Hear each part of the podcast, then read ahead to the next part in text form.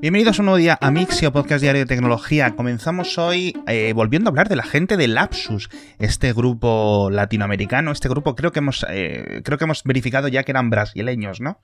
Bueno, este grupo que lleva las últimas semanas hackeando a alguien, a una gran empresa casi cada varios días. La última eh, según ellos, es la gente de Microsoft a los que afirman haber accedido a algunos de sus servidores, no sabemos muy bien cómo ni cuándo, etcétera, pero dicen que han conseguido acceder al código fuente de Bing, el motor de búsqueda, y de Cortana.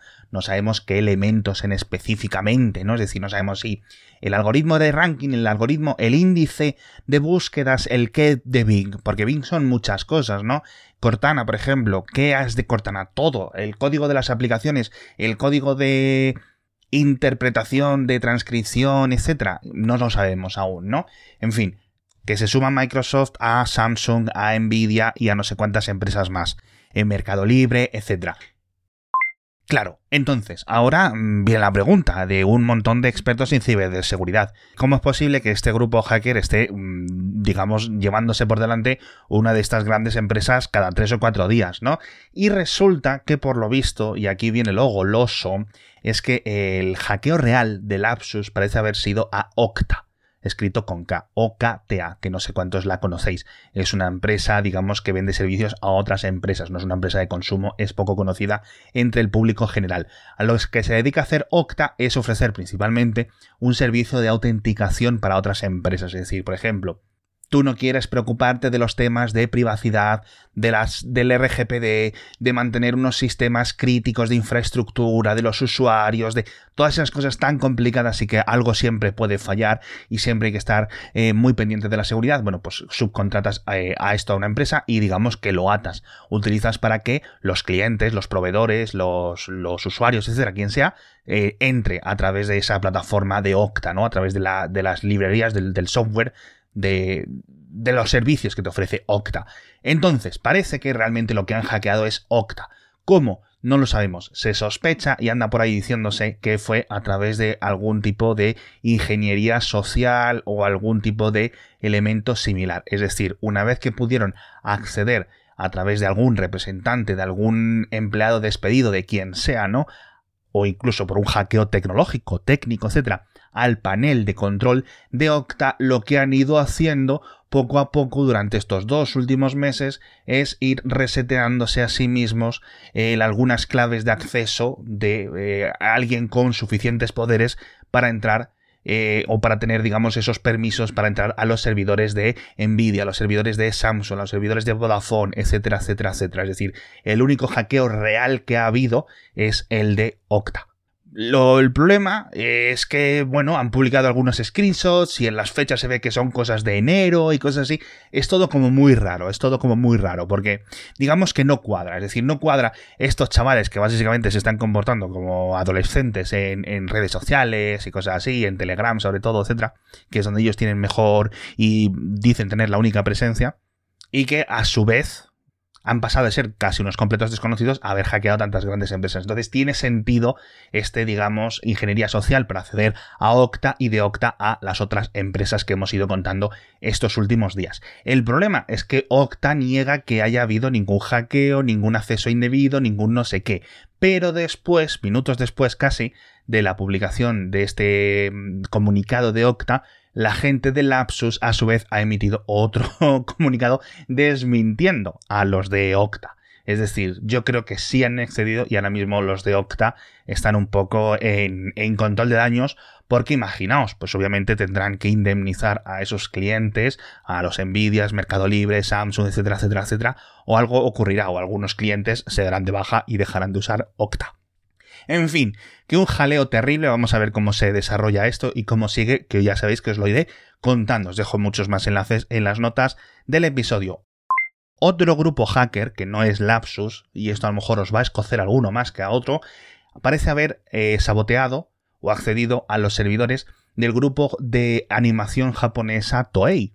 No sé cuántos de los oyentes escucháis, mejor dicho, veis anime, etcétera, pero bueno, Toei es un grupo relativamente conocido, reconocido diría yo, y el hackeo ha sido tan grave que ha puesto patas arriba, como decía en la newsletter, a toda la empresa, es decir, ahora mismo están parados, ahora mismo están sin, sin moverse, están sin proceso, están una empresa completamente inutilizada, ¿no? Hasta que recuperen eh, el sistema, hasta que recuperen su ritmo. De hecho, ha sido tanto el hackeo, y esto es por lo que lo quiero comentar eh, en el programa, que han tenido que retrasar el estreno de su película, que va a ser en las próximas semanas en Japón, que es la nueva película de Dragon Ball. A lo mejor esto es lo que decía, que a lo mejor os escocía a algunos. Bueno, porque la verdad es que tiene buena pinta la próxima peli de Dragon Ball. En fin. Así que ya sabéis. Al final los hackeos también, también duelen a gente de fuera de la empresa. Pero bueno, esperemos que no se retrase mucho el estreno. La película, imagino yo que estaría casi acabada o acabada. Pero bueno. En fin, dejamos de hablar de todas estas cositas y nos vamos a un tema de biotecnología porque antes hablábamos de cosas amargas, ahora vamos a hablar de una cosa muy dulce, y es que unos científicos por fin han conseguido replicar artificialmente la molécula del sabor a cereza. Algo que, por lo que estoy entendiendo en esta explicación, en este paper, antes solo se podía hacer emulando, eh, digamos, las moléculas naturales que se encontraban, extrayéndolos de no sé dónde, etc.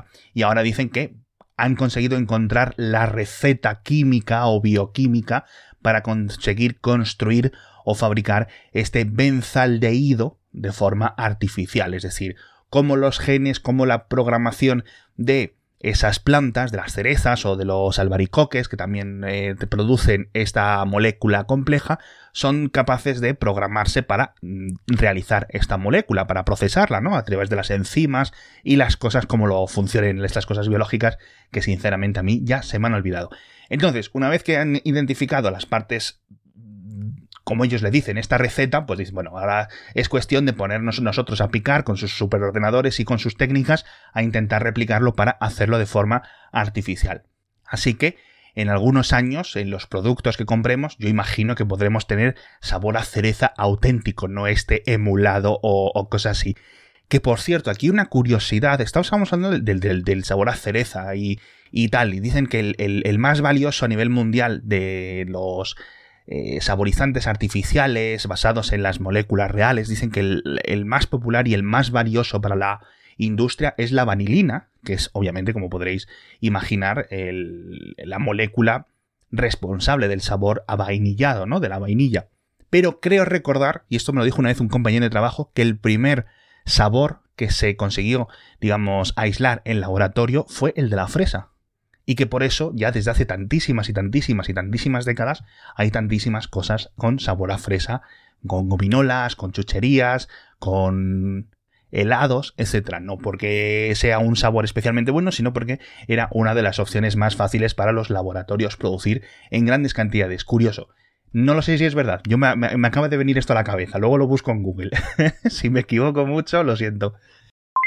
En fin, Hablando de equivocaciones, por cierto, tengo una noticia bastante grave que no sé por qué no la he contado antes. Ahora que lo pienso, el caso es que Google resulta que lleva Mm, años, por lo menos, recopilando la información cada vez que estamos llamando, cada vez que estamos enviando un SMS desde casi cualquier teléfono Android. Mm, lo hacen a través de la aplicación oficial de llamadas de la aplicación de Google, es decir, a lo mejor hay algunos teléfonos que no utilizan esta aplicación, pero oye, la mayoría sí, y hay alguna gente que incluso se la ha instalado, etc. Y se envía a sus servidores cada vez que hacemos una llamada un mensaje que contiene varios metadatos. El tiempo de la llamada, la, en el que se ha hecho, la duración de la llamada, es decir, pues si han sido 18 minutos, si han sido 30 segundos, si ha sido lo que sea, y un identificador del dispositivo que efectúa la llamada y otro del que la recibe en caso de que, bueno, eh, bueno, no, claro, en principio los tienen los dos, porque estás llamando tú a, ese, a ese teléfono, ¿no? Con lo cual, luego estos datos, cuando le llegan a Google, los puede atar a tu cuenta de Google, porque para utilizar estos números, perdón, estas aplicaciones necesitas estar logueado con una cuenta de Google, en la mayoría de casos, ¿no? Así que es una violación de privacidad bastante grave. Esto que me sorprende que no se haya encontrado antes, resulta que se han dado cuenta unos investigadores irlandeses mientras estaban investigando las aplicaciones de trazado de COVID y todo eso pues estaban mirando y han visto, dicen, bueno, no hemos encontrado nada y se han puesto a hacer un, digamos, un análisis más ancho, más mm, del sistema operativo completo y han visto unos envíos de mensajes constantemente a los servidores de Google raros y se han puesto a investigar y han visto esto. Google lo ha reconocido, lo cual le abre las puertas, eh, sinceramente, yo creo, yo creo, a investigaciones y a posibles multas en el futuro, porque, ostras, eh, jolines, es cierto que no estás diciéndote los, las conversaciones, no estás enviándote el contenido de los SMS, etcétera, pero no sé para qué necesitas todos estos datos, sinceramente. Pero bueno, pero bueno, en el comunicado de Google lo han reconocido y han prometido que van a hacer cambios. ¿Qué cambios? No lo sabemos. Pero esto, la verdad es que pinta mal. Pinta mal porque porque no puedes salirte, es decir, no puedes desactivarlo, viene activado por defecto, Google no te avisa, y bueno, un jaleo terrible. Vamos a ver cómo acaba esto, porque esto yo creo que, es importante. Así que ya digo, veremos cómo acaba. La siguiente noticia que os quiero contar tiene que ver con Mercedes, el fabricante de coches, porque se van a hacer responsables de los accidentes que ocurran en sus coches que tengan el nuevo sistema de Drive Pilot, las nuevas versiones, cuando un coche que, que esté conduciendo con el Drive Pilot activado tenga un accidente o cause, mejor dicho, un accidente.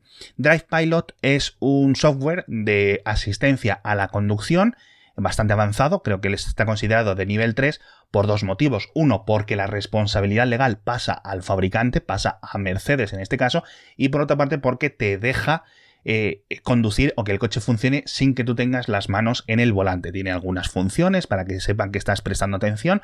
No tienes que estar, eh, digamos, o sea, mejor dicho, no puedes estar mientras está Drive Pilot leyendo, durmiendo, etcétera, tienes que estar atentos. El coche hace diferentes eh, comprobaciones constantemente y frecuentemente para ver que el piloto, aunque no tenga las manos en el volante, está atento y puede tomar el volante en, en unos segundos.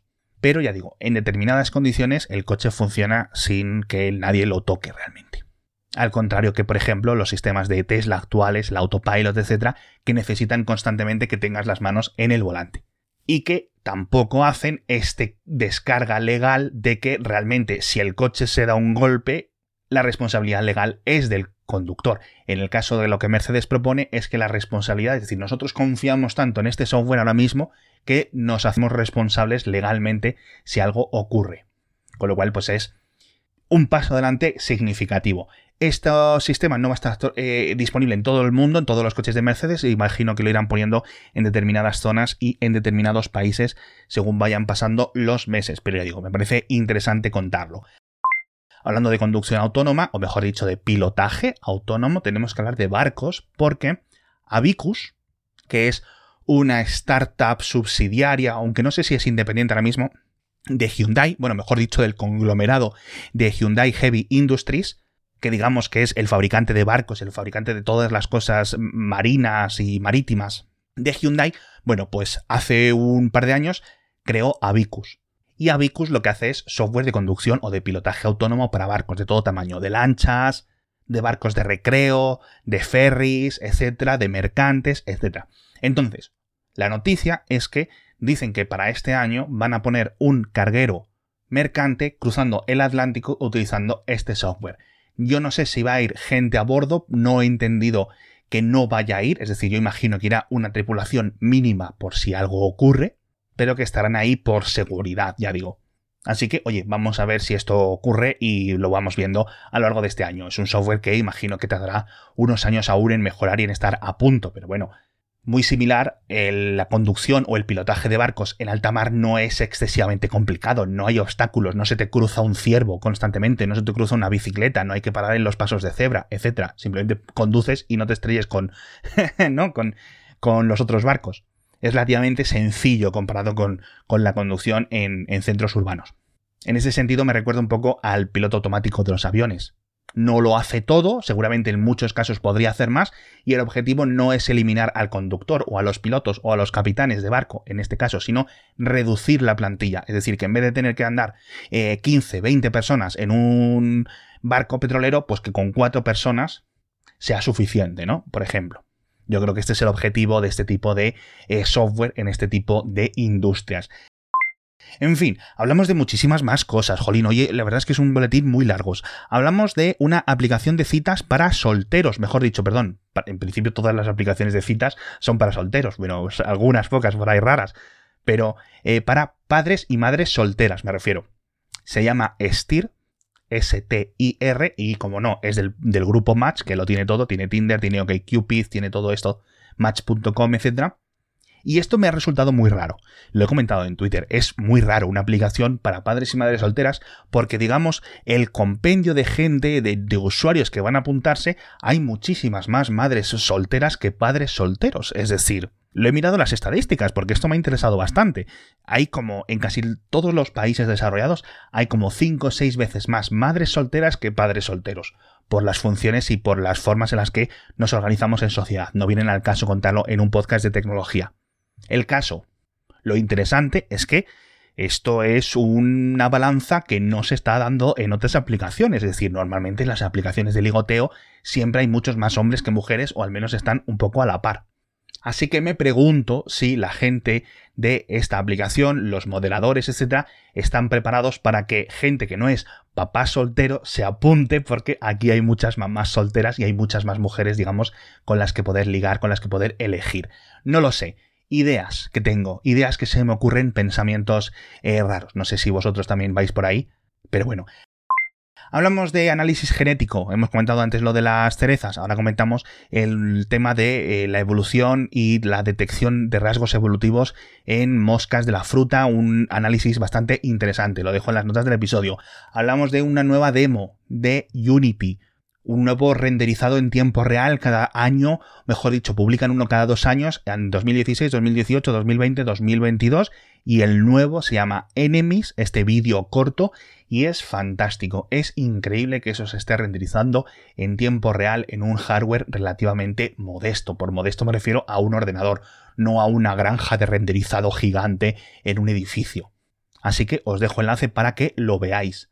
Y por cierto, y con esto ya acabamos, eh, hablando de motores gráficos, la gente de CD Projekt, los creadores, los programadores de The Witcher, de Cyberpunk 2077, etc., dicen que para sus próximos proyectos van a dejar su motor de renderizado propio, Red Engine, y van a pasarse a Unreal Engine 5. Han firmado un acuerdo con Epic, con los creadores de Unreal, digamos, para intentar resarcirse del, del, fracaso que supuso el Cyberpunk 2077. Eso sí, Parece que no dejan atrás por, de todas, todas Red Engine.